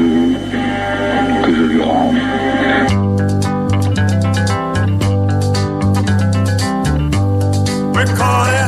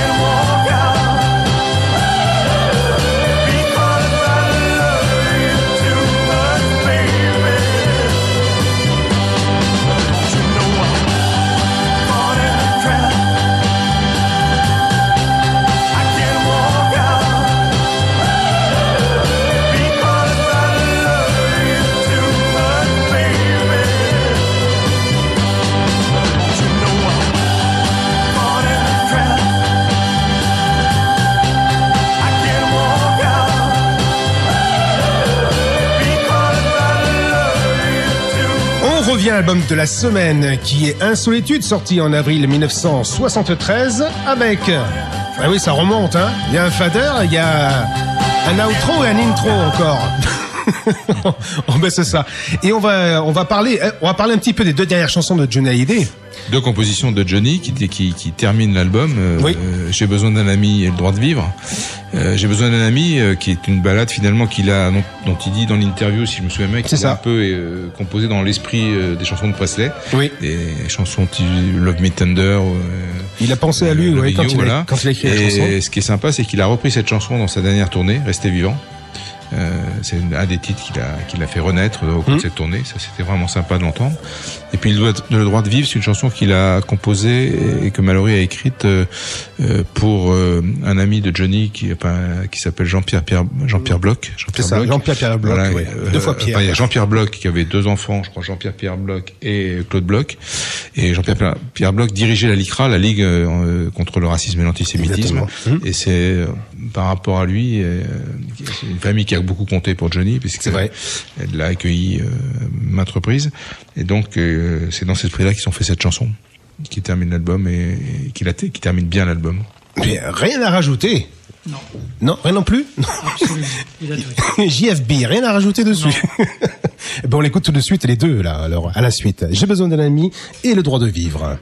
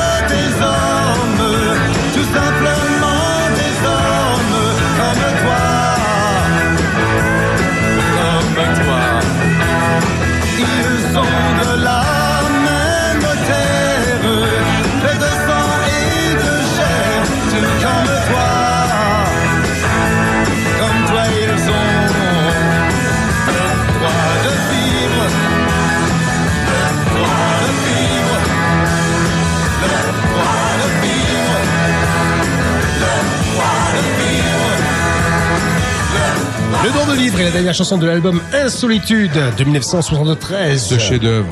Ce chef-d'œuvre. C'est vrai. Il est vrai. C'est un chef-d'œuvre cet album-là. Allez.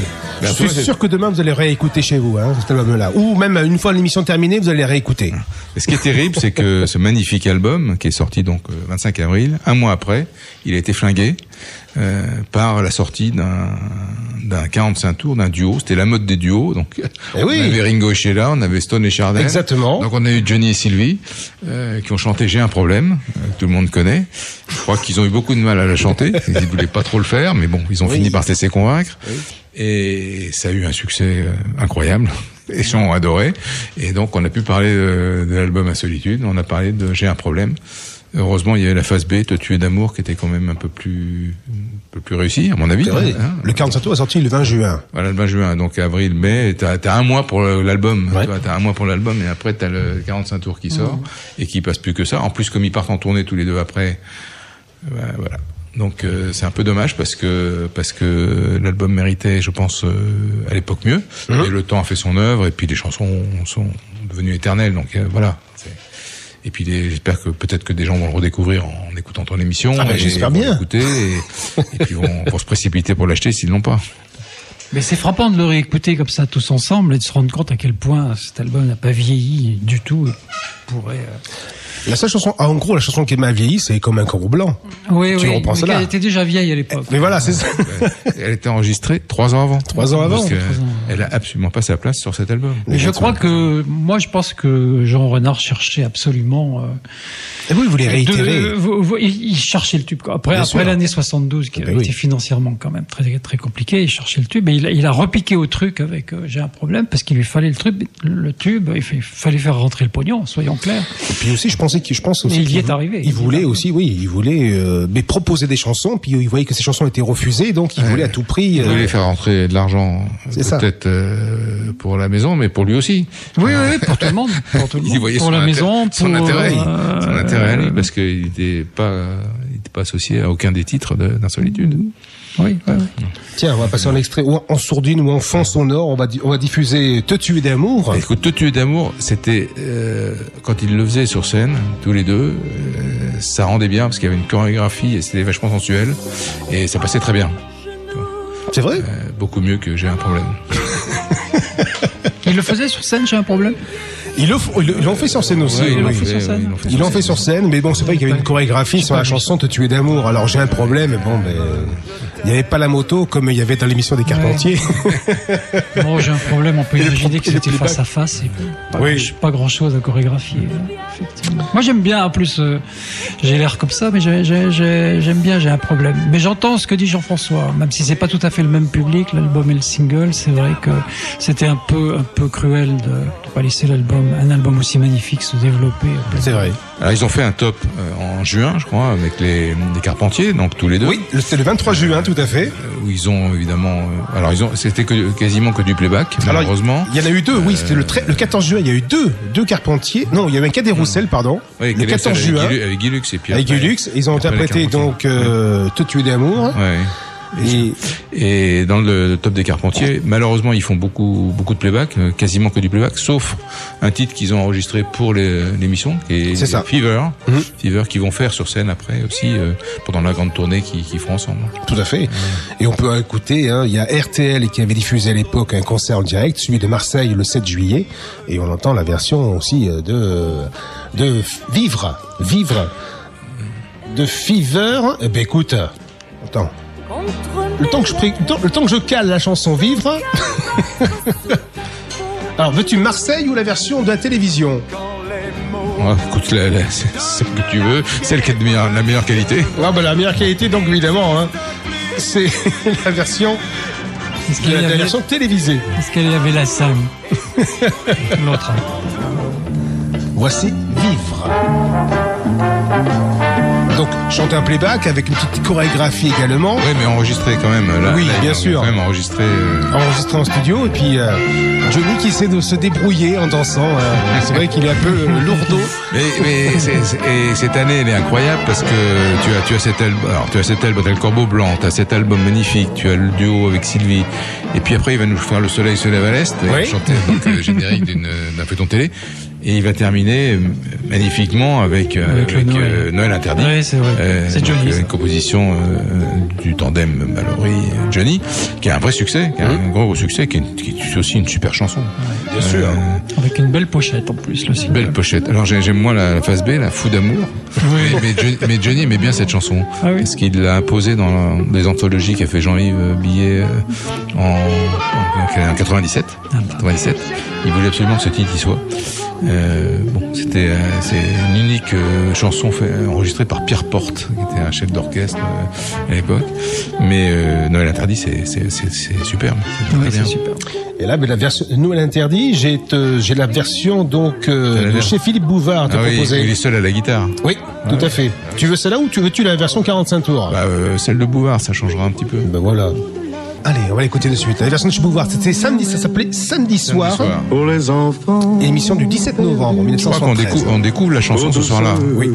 C'était avant qu'elle sorte. La chanson est sortie le 15 novembre. jamais cru.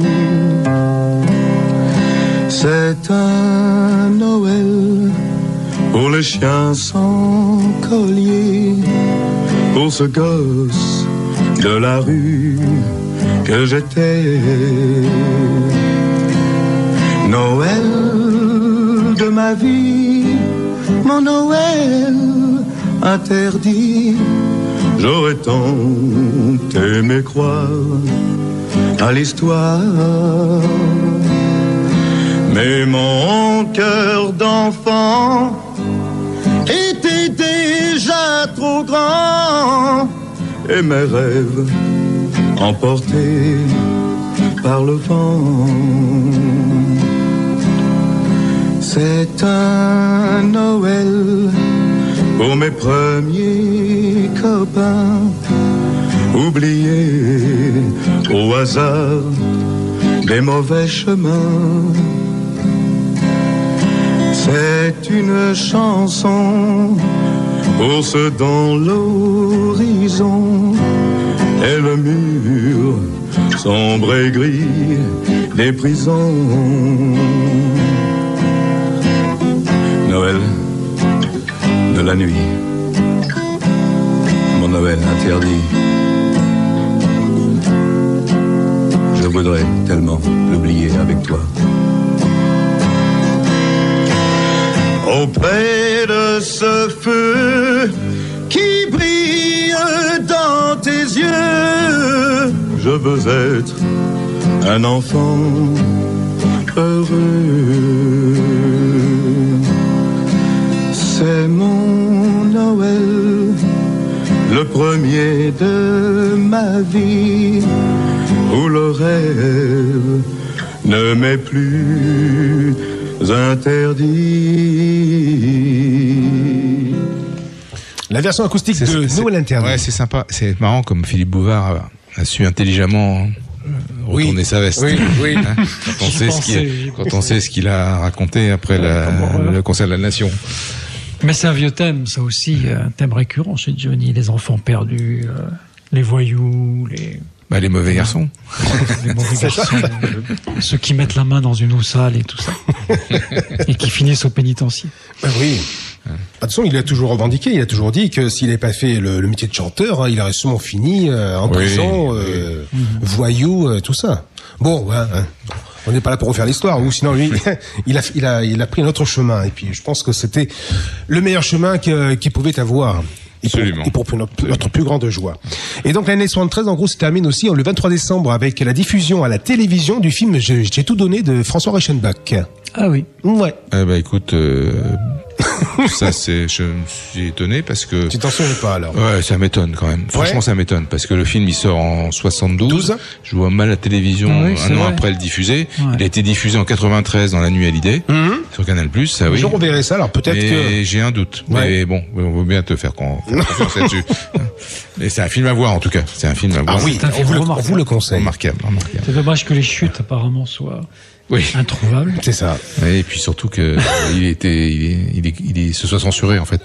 Que Johnny se soit censuré parce Ah que. oui, puis Johnny, oui, oui, Johnny est très Voilà. Mais c'est un, c'est un film. très policier, mais c'est très réussi. Ouais, c'est Ouh, très a- intéressant. C'est un vrai document, euh, notamment les, toute la partie euh, sur la tournée, les tournées, Ah bah c'est. les fans, les rapports des fans autour de autour de la caravane et tout. Ah ouais, c'est- c'est toute une époque, toute une époque. Ah Euh, oui.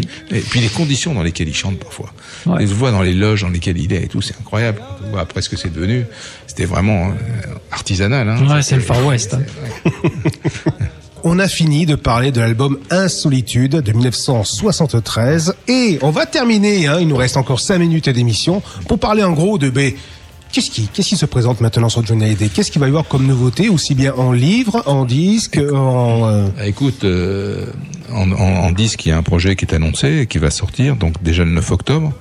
Euh, projet de chez Warner, euh, 9 octobre et fin octobre, avec euh, donc le concert euh, de sa un concert de sa tournée américaine enregistré en 2014 je crois au Beacon Theater de New York. Tout à fait. Donc euh, un live, un live avec un titre inédit qui sort le, le 9 octobre 9 octobre. et euh, un DVD qui était un making of en fait de la tournée. Attention, c'est pas c'est pas le c'est pas le concert du c'est film, pas le hein. concert. C'est hein. pas le concert. Euh, la, la tournée a été suivie par un réalisateur qui avait une caméra. Donc c'est pas avec une caméra que tu fais euh, tu fais un DVD évidemment, mais ça sera sûrement un document très intéressant sur sur Johnny avec peut-être des in- interventions de Philippe Manœuvre et, peut-être de Harold Popo. Donc euh, ça bah ça sort au mois d'octobre et c'est et c'est euh, donc le, prochain projet discographique qui va sortir. Et puis il y a pas mal de bouquins qui sont annoncés avec des trucs un peu bizarres. Euh, Il y a une ancienne compagne, ou femme, oui, de- une femme, il l'a épousée, donc euh, oui. ça a dû durer six mois euh, et encore, et qui sort un bouquin. Donc euh, c'est étonnant. Babette. Euh, bah, pourtant Babette, elle a toujours été, je trouve, très digne dans toutes ces histoires, enfin toutes ces affaires. Bon, c'est voilà, c'est peut-être un éditeur qui qui, qui l'a proposé. Et puis un bouquin aussi un peu bizarre euh, sur euh, sur des gardes du corps de Johnny, euh, des révélations. Enfin bon, bref. euh. Mais par contre, un, un, un livre qui, qui, je pense, va être vraiment intéressant et que je recommande à tous ceux qui nous écoutent. C'est un livre que va sortir euh, Thibaut Geffrotin le 21 octobre, qui s'appelle euh, Une étoile dans les yeux. Et ce qui est intéressant, c'est que Thibaut a fait un vrai travail d'investigation. Il a contacté et rencontré et interviewé un grand nombre de personnes qui ont approché, travaillé avec Johnny, que ce soit des acteurs, donc le monde du cinéma, euh, le monde du théâtre, euh, les gens qui ont joué au théâtre avec lui, euh, bien sûr des auteurs-compositeurs. Alors il y a les inévitables qu'on retrouve tout le temps, mais il y a Manu Roblin par exemple hein, qui est pas quelqu'un qu'on a Oui, fait. euh, très souvent. Et il y en a, il y en a énormément. Euh, euh, je peux en citer quelques-uns comme ça. Euh, il y a Pierre Grillet, il y a Sofino, il y a Fred Blondin, il y a Marie Nimier, il y a Marc Lévy, Pierre-Yves Lebert, il y a Dominique, Pierre-Dominique Bourgault. Enfin, il y, en a plein. Des, des artistes, enfin des, des chanteurs. Et il a eu, euh, eu la chance de, de pouvoir euh, s'entretenir avec Nadette Porkman, qui a accepté, et qui lui a accordé euh, donc une interview, un entretien qui sera sûrement passionnant. Il y a des choristes euh, comme Liliane Davis Massia, il y a Paul Person, il y a Brian Adams, euh, il y a Bertignac, euh, Stéphane Filet, Carmel Hélène, donc vraiment de, du beau monde, des fans, et puis euh, des journalistes, enfin des gens avec qui il a travaillé en médias, Jean-Pierre Foucault, Patrick Sabatier, Sam Bernett, Anthony Martin, Georges Lang bien sûr, Marie Drucker, Daniel Rondeau, et des musiciens, Joey Greco, il a vu Joey Greco avant sa mort, euh, il l'a vu dans la cuisine de la femme euh, de Bobby Clark.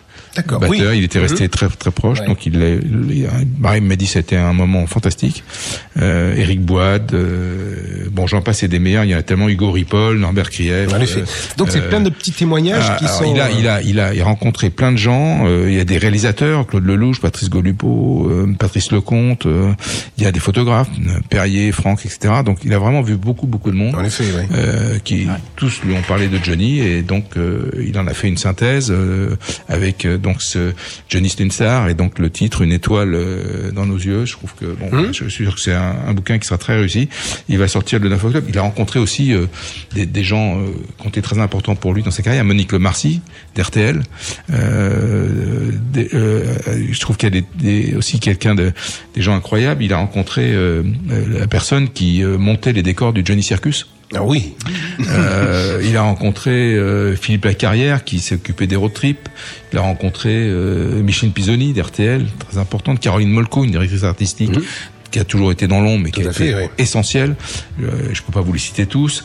Euh, il a rencontré des sportifs. Euh, René Medj avec qui il a fait le, le Dakar, Le Dakar, ouais. Euh, deux footballeurs, c'est drôle, Rio Mavouba euh, et Jean-Marc Pilorget, un joueur de Paris, Euh, un premier ministre qui était un fan de Johnny, comme tout le monde le sait, euh, Mmh, Jean-Pierre Raffarin. Raffarin. Euh, voilà, donc tu vois, vraiment un patchwork, panel, un, panel de, oui. de- de rencontres. C'est un énorme travail, il a vraiment fait un boulot énorme. Et son bouquin donc sort le, le 21 octobre. Donc je pense que ce sera euh, de tous ceux qui vont sortir de loin. Oui, je pense bien euh, aussi, Le, plus intéressant. une belle et curiosité. On, Oui, devrait, fait. on devrait pouvoir euh, euh, y apprendre des choses et découvrir euh, des facettes qu'on connaît pas forcément de, de Johnny. Donc ça, c'est, c'est, ça fait partie des, des livres qui sortent en octobre. De toute façon, la période octobre, octobre, novembre, décembre, aujourd'hui, pour le disque et pour le livre, c'est 80% des ventes. Bien Donc, sûr. euh, tout ça va se cumuler. Donc il y aura, il y aura à, date aujourd'hui, le seul projet annoncé, c'est celui de Warner. Et puis bon, on verra la suite. Euh, par contre, ce que je peux dire à ceux qui nous écoutent, c'est que le prochain livre disque est euh, dans les tuyaux. Il est commencé. C'est l'album Vie, euh, donc 70 qui sera dans le même esprit que le 69. Et donc là, euh, l'équipe d'Universal a commencé à, à travailler sur ce projet. Très bien.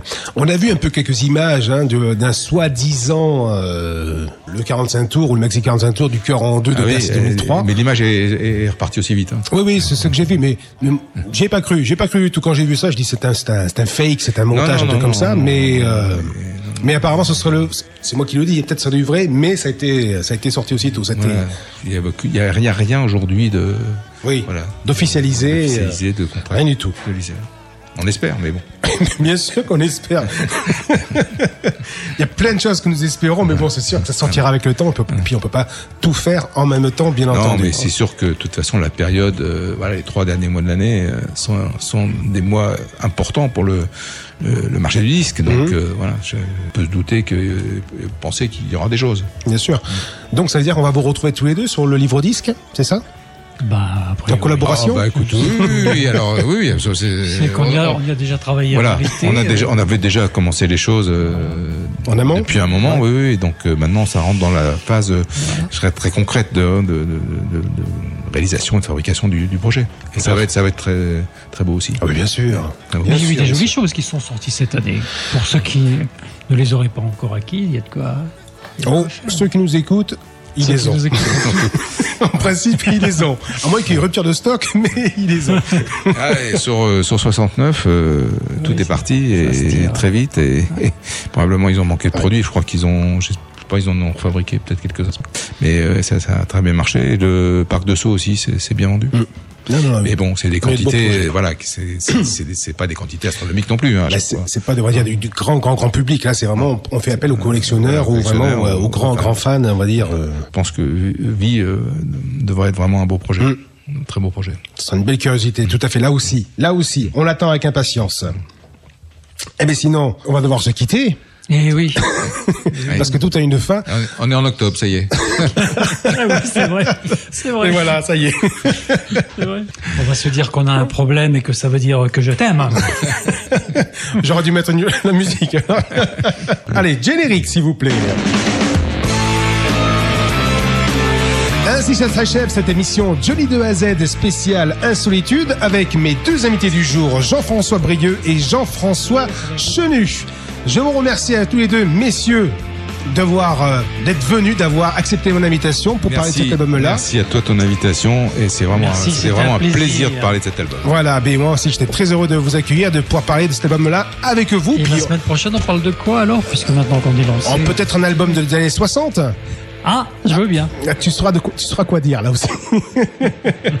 Merci encore à toutes et à tous, vous, auditeurs auditrices de RIG. Et bien, on se retrouve pour la, la semaine prochaine pour une nouvelle émission. Le thème, ben on l'a dit, les années 60, alors c'est ça? Ah bah, tu verras, c'est toi le chef. Oui, très bien. À bientôt à toutes et à tous. à la semaine prochaine. Ciao, ciao.